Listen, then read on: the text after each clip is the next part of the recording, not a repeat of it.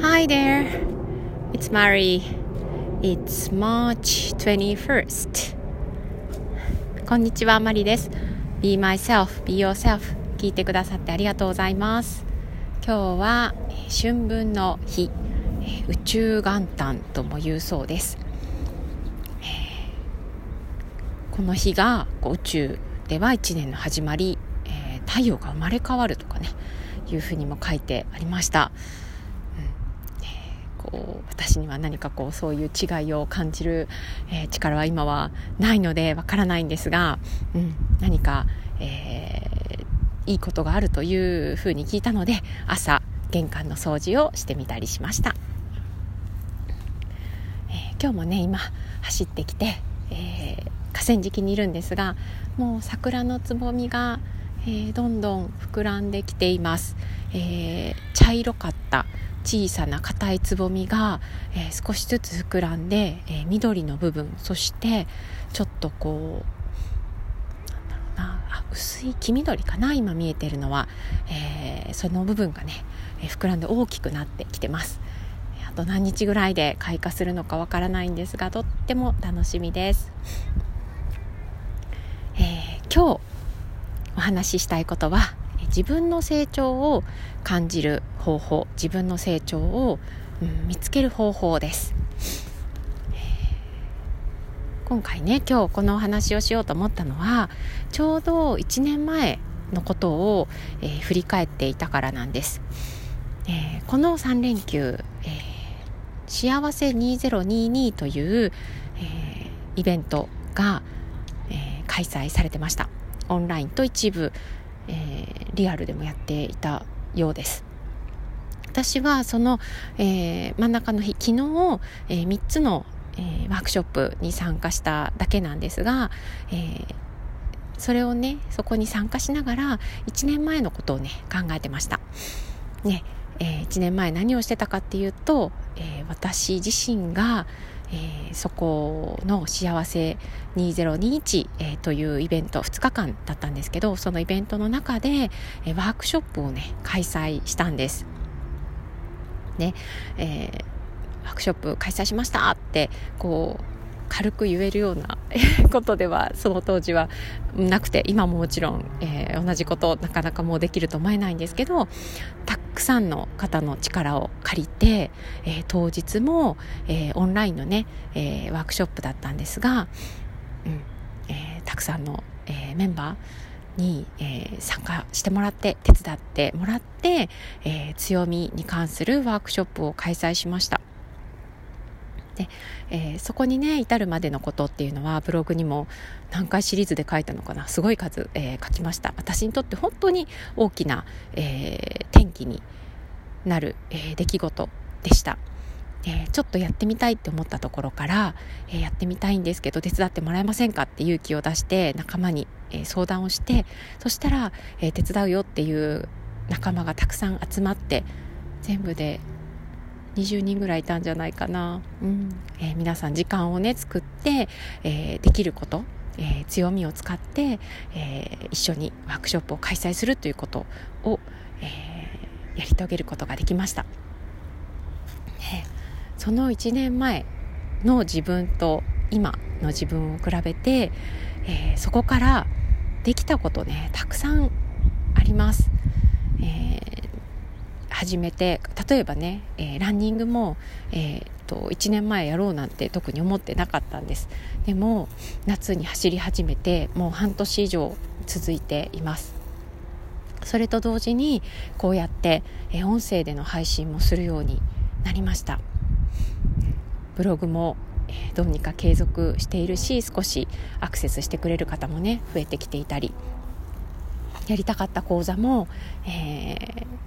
回数をね、えー、重ねて開催できるようになっています。えー、何でもかんでもトントン拍子にうまくいってるっていうことではないんですが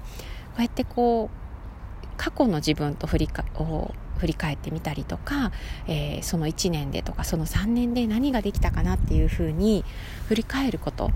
で、えー、やっと自分の成長っていうのがねちゃんと確認できるように思います。もうできなかったことはいっぱいあるし失敗したこともいっぱいあるし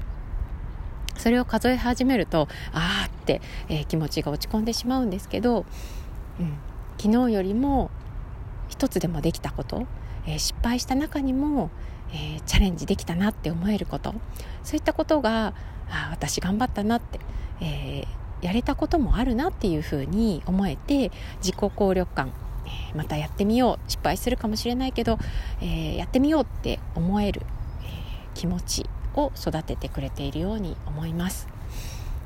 人とね比較をするってね結構簡単なんですよね。それも無意識にやってしまうと思います。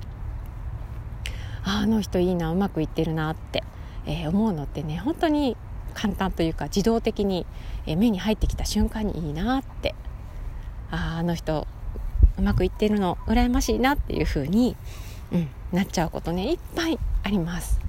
でその度にあ違うんだった人と比べるんじゃなくって、えー、過去の自分と比べるんだったっていうふうに思い直して、えー、それで、え自分の、えできたことやれたこと、え1ミリでも成長したと思えることを一生懸命探します、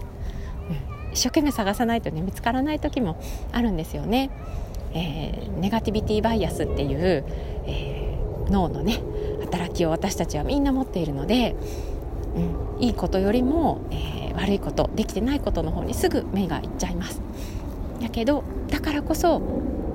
えできたことは何かなって、えこんな中でもうまくいったことは何かなっていうふうに見つける、え探そうとする。何かあるはずだって思って探そうとするその姿勢を、え忘れずにいたいなと思います、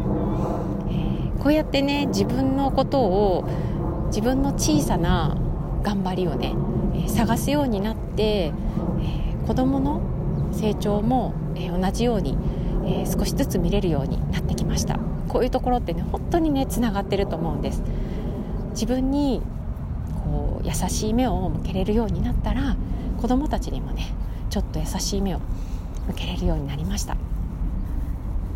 いつもいつもいつもだらしなく、えー、過ごしているように見える子がえー、食器をねすっと片付けてくれたりとか言われなくても、えー、パッと気づいてゴミを拾ってくれたりとかもうほんと当たり前レベルとも言えるんですがでも前できてなかったことを、